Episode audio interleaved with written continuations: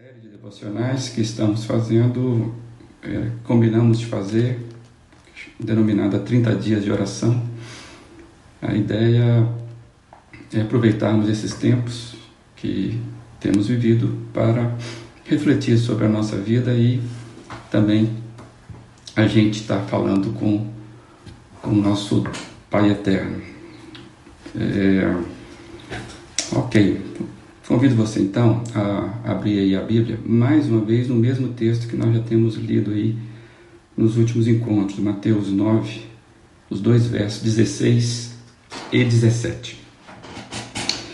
Diz assim: acompanhe aí na sua Bíblia. Ninguém põe remendo de pano novo em roupa velha, pois o remendo forçará a roupa, tornando pior o rasgo nem se põe vinho novo em vasilha de couro velha. Se o fizer, a vasilha arrebentará, o vinho se derramará e a vasilha se estragará. Ao contrário, põe-se vinho novo em vasilha de couro nova, e ambos se conservam. Nos últimos dias, então, a gente tem dividido essa,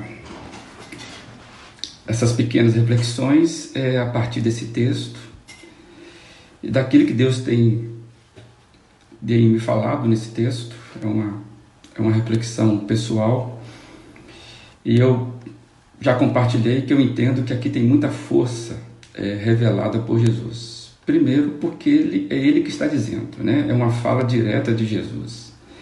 E ele está falando às pessoas que estão, que eram, né, estavam preocupadas com os aspectos de devoção, daquilo que seria importante na relação com Deus. Então, além de Jesus falar algo direto, ele está falando com pessoas que estavam interessadas ou demonstravam interesse na relação, na vida devocional, na relação direta com Deus. E assim como penso, né, eu e você. A relação com Deus é algo que ocupa minha mente. Eu, eu me pego basicamente pensando nisso constantemente, é, diretamente. Eu acho que também com você. Bom dia, Miriam. Bom dia, Gilce. É, então, diante dessas pessoas interessadas, Jesus ele vai fazer uma revelação é, importante, porque Jesus, eu usei uma expressão, Jesus mostra que a regra do jogo havia mudado.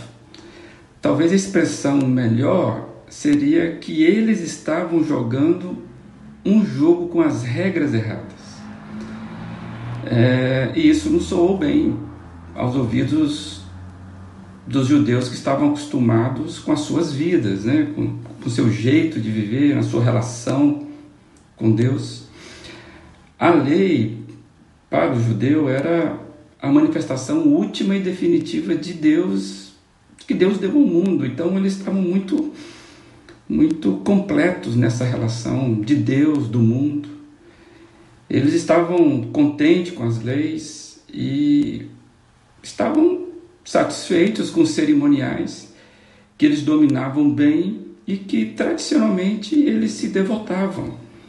Era algo forte para eles.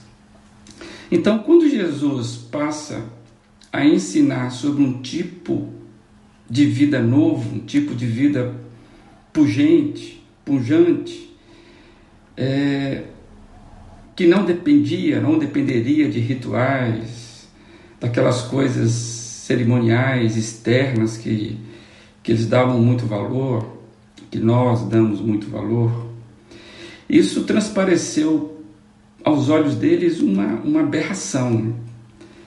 É, como é que Jesus, como é que esse Galileu vem agora dizer que o que nós fazíamos, é, que parece que dá certo, tá, tá errado. Eu, eu me lembro que certa vez, é, passando o período de férias na casa dos meus pais, a gente ficava jogando um, um joguinho que a gente chamava, eu não sei se o nome é o mesmo em todo lugar, chamávamos de Resta Um. Não sei se você vai lembrar desse joguinho ou conhece. É um pequeno tabuleiro é, que você vai mexendo as peças devidamente com o objetivo de, no final, o máximo é você deixar apenas uma única peça no tabuleiro. Então, essa é a missão, esse é o desafio do jogo. Aí nós ficávamos disputando para ver quem conseguia deixar menor quantidade de, de pinos no tabuleiro. Então, quando a gente terminava, a gente passava para o outro, queria tentar a jogada. E estamos ali entre os irmãos, né, os sobrinhos, e Vitor, um dos meus sobrinhos, eles, ele era bem pequeno na época, talvez ali uns seis anos, não sei, talvez um pouco mais. Ele observava a gente jogar e quem estava jogando eram os adultos, né? Então ele pediu para jogar. Aí ele pegou o tabuleiro e, e começou a, a jogar, mas do jeito dele. Aí ele ia eliminando as peças, uma por uma, e aí ele foi jogando até que no final não ficou peça nenhuma.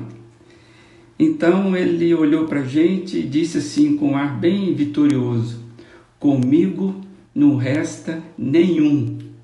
E saiu todo feliz, assim, bem, bem satisfeito com, com o jogo que ele tinha feito. É claro que ele, na mente infantil dele, ele não, tava, ele não tinha noção, mas ele estava burlando a regra do jogo. E muitas vezes eu penso é o que ocorre com a gente na relação com a vida, na relação com Jesus. É, por não entendermos ou por não querermos entender ou mesmo desejar, a gente vai burlando, burlando as regras do jogo da vida. E essa pausa agora, essa quarentena exigida, mostrou para gente o quanto a nossa vida é sabotada por nós mesmos. E se você e eu formos honestos, amados, a gente vai verificar que o que Jesus ensina ainda é uma aberração para a maioria das pessoas. Jesus continua sendo aquele estranho que nós já comentamos. Jesus ainda é um estranho no meio dessas coisas todas. E eu fiquei pensando, mesmo para nós, é, mesmo para nós, é, que estamos acostumados com Jesus, e eu estou dizendo isso a partir da minha vida, é, eu entendo que, mesmo acostumados com Jesus, a gente ainda, eu me pego, acho que a gente acaba se pegando é, na prática como estranhados com Jesus.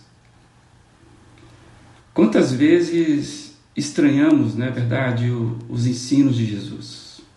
coisas que nós já lemos, já sabemos, mas ainda causa estranheza a nós. E eu fiquei me perguntando quantas vezes ainda vamos nos estranhar com esses ensinos. Acho que só a eternidade vai poder medir isso. É, reflita aí, você não se pega surpreso com algumas passagens do, do Evangelho, quando você lê ali? Eu confesso que isso ocorre comigo constantemente. É, eu vejo que Jesus ele dá desfecho a algumas histórias de um jeito bem diferente que eu daria, por exemplo, e que o senso comum geralmente daria. A ética de Jesus, amado, ela chega a ser um absurdo quando você observa o que Jesus faz. E aí eu fiquei lembrando que Jesus ele é livre demais das amarras da nossa lógica de entendimento da vida. Jesus é livre. Ele não está amarrado aos processos, aos nossos processos, aquilo que nós criamos de entendimento da vida. E eu entendo também que Jesus é livre e ele não está amarrado também aos processos e aos conceitos religiosos que nós fabricamos, assim como aconteceu lá com os judeus. É que Jesus, amados, não cabe na nossa, nas nossas teologias. E cada um de nós temos aí uma teologia de particular. Jesus não cabe nas nossas teologias. Muitas vezes eu vejo é, Jesus, algo de Jesus sobrando na minha teologia.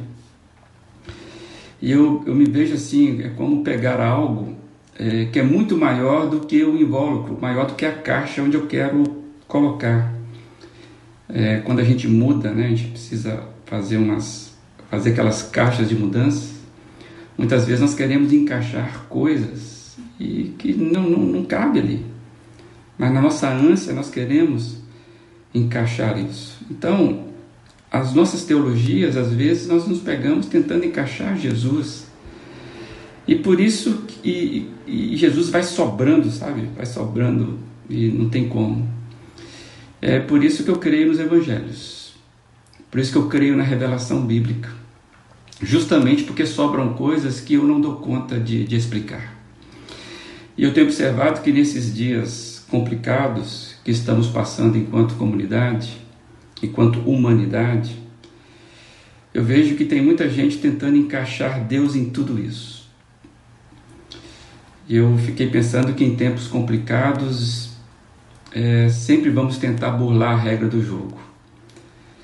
A gente quer forçar Deus para encaixá-lo no que estamos passando. E aí eu lembrei que Jesus é o é o Aslan, lá da Crônica de Nárnia, o poderoso leão que não é domesticável. Isso traz para a gente certas dificuldades, mas apesar de ser poderoso, ele é completamente amável, ele é o promotor de um jeito novo de lidar com a vida, ele é que vai resgatar a forma da felicidade, sabe, da alegria de viver. Ele que vai expandir as barreiras, ele, ele é aquele que promove vida. Então, eu, você pode estar pensando, ok, mas o que, que tudo isso tem a ver com os odres velhos e vinho novo que nós lemos esses dias e lemos hoje? Eu queria compartilhar o que falou para mim, é, é o alerta que praticamente encerra o texto aquela comparação que Jesus faz. Jesus fala assim: põe-se vinho novo em vasilha de couro nova, e ambos se conservam, principalmente esse final. E ambos se conservam. Quando eu li esse trecho de novo, eu foi como ele falasse comigo na primeira pessoa. Eu quero compartilhar o que ele falou para mim na primeira pessoa. É como se ele dissesse assim: não deseje viver uma vida que eu não planejei para você. Não queria viver, não queira viver a vida do outro. Não desperdice suas energias querendo viver algo que não é o que eu planejei para você querer viver algo que eu não preparei para você. A vida que vale a pena ser conservada, a vida que vale a pena ser mantida, a vida que vale a pena ser investida, é aquela que vem de mim. E é como se eu ouvisse, Eduardo, eu tenho uma vida feita para você. Eu tenho um potencial de vida que cabe perfeitamente a você e não a outro. E sabe que tudo isso falou para mim? Isso é identidade. Nós estamos vivendo uma crise de identidade, quem nós somos. Então é importante demais, isso é importante demais para mim, para você descobrir, ser, viver o potencial da vida que Jesus tem para cada um de nós. Eu preciso descobrir o potencial da vida que Jesus tem para mim. E a vida que Jesus tem para cada um de nós, ela é especial para cada um de nós. Faz parte da nossa identidade. Então, é, é, é, fica para você aí essa, essa, esse desafio de você fazer a leitura, a sua leitura nesse texto. Jesus vem mostrar que o relacionamento nosso com Deus é vivido, é expandido dentro da gente. O, o, reino de Deus é uma conquista interna, é, é um tesouro que é descoberto no silêncio da alma que clama. Então não é algo que a gente vai buscar fora da gente, começa dentro da gente.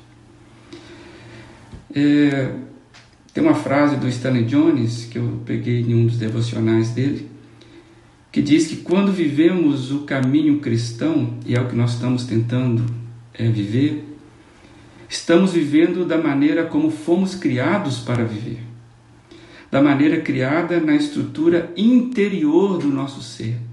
Amados, o nosso, a nossa vida foi feita para, para Deus.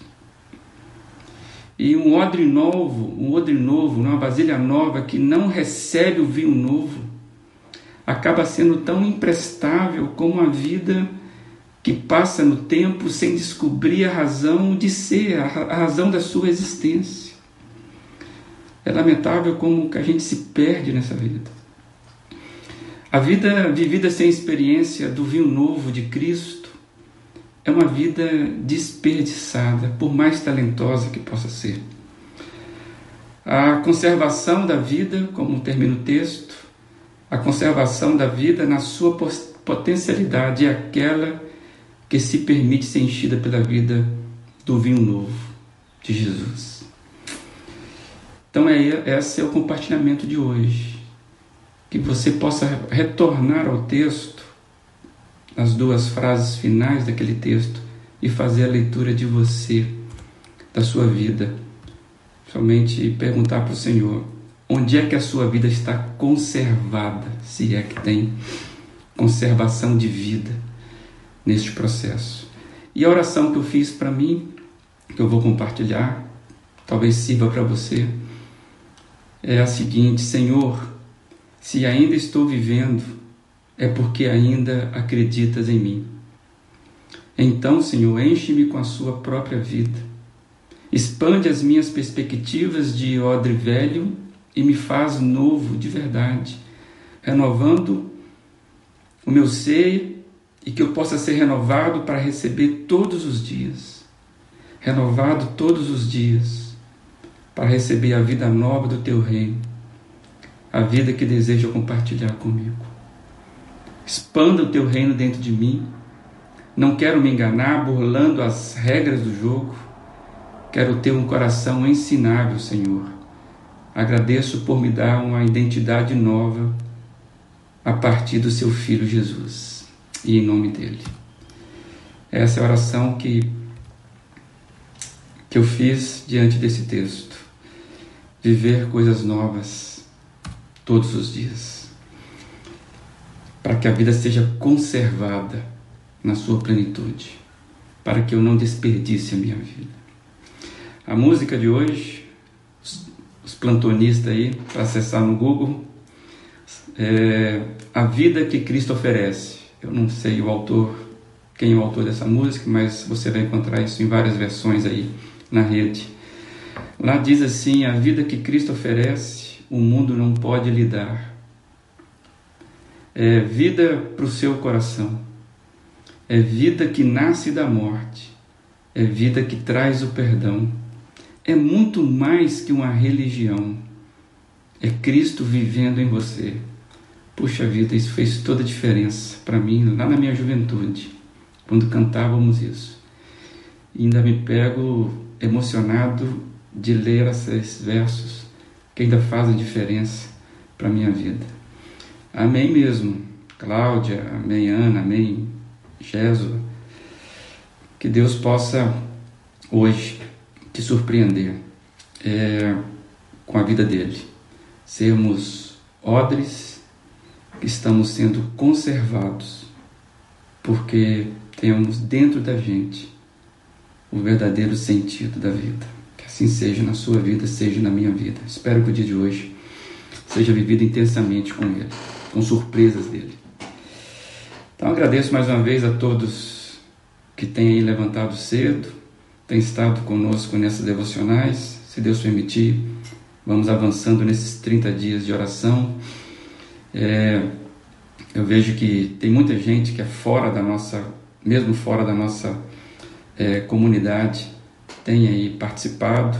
Agradeço a, a, a participação é, é, é, de todos. Né? Amém, amém aí, Neuza, Débora. É, agradeço mesmo a participação, o que vocês comentam. e pessoas que estão em outros lugares, inclusive, muito obrigado aí pelo, pela confiança de estar passando esses dias com a gente aí pela manhã. Amém, Ronei? Isso mesmo. É, só lembrando então mais uma vez, pessoal, a vida precisa ainda dos cuidados de proteção contra a disseminação do vírus. Não mudou nada quanto a isso. As atividades econômicas, as atividades produtivas estão voltando, pelo que a gente observa. As ruas já estão tendo mais movimentos, mas você precisa se cuidar ainda mais do que antes porque agora você vai estar exposto mais às pessoas. É, são os desafios dos nossos tempos. Então, que você se cuide externamente, lavando as suas mãos, ainda fazendo a sua higiene, aqueles cuidados todos que você já sabe, e mais que você também cuide do seu odre interior. Amém, amados? Renovados em Jesus. Tenha um bom dia, fica na paz de Jesus Cristo, para a glória dele. Um abraço.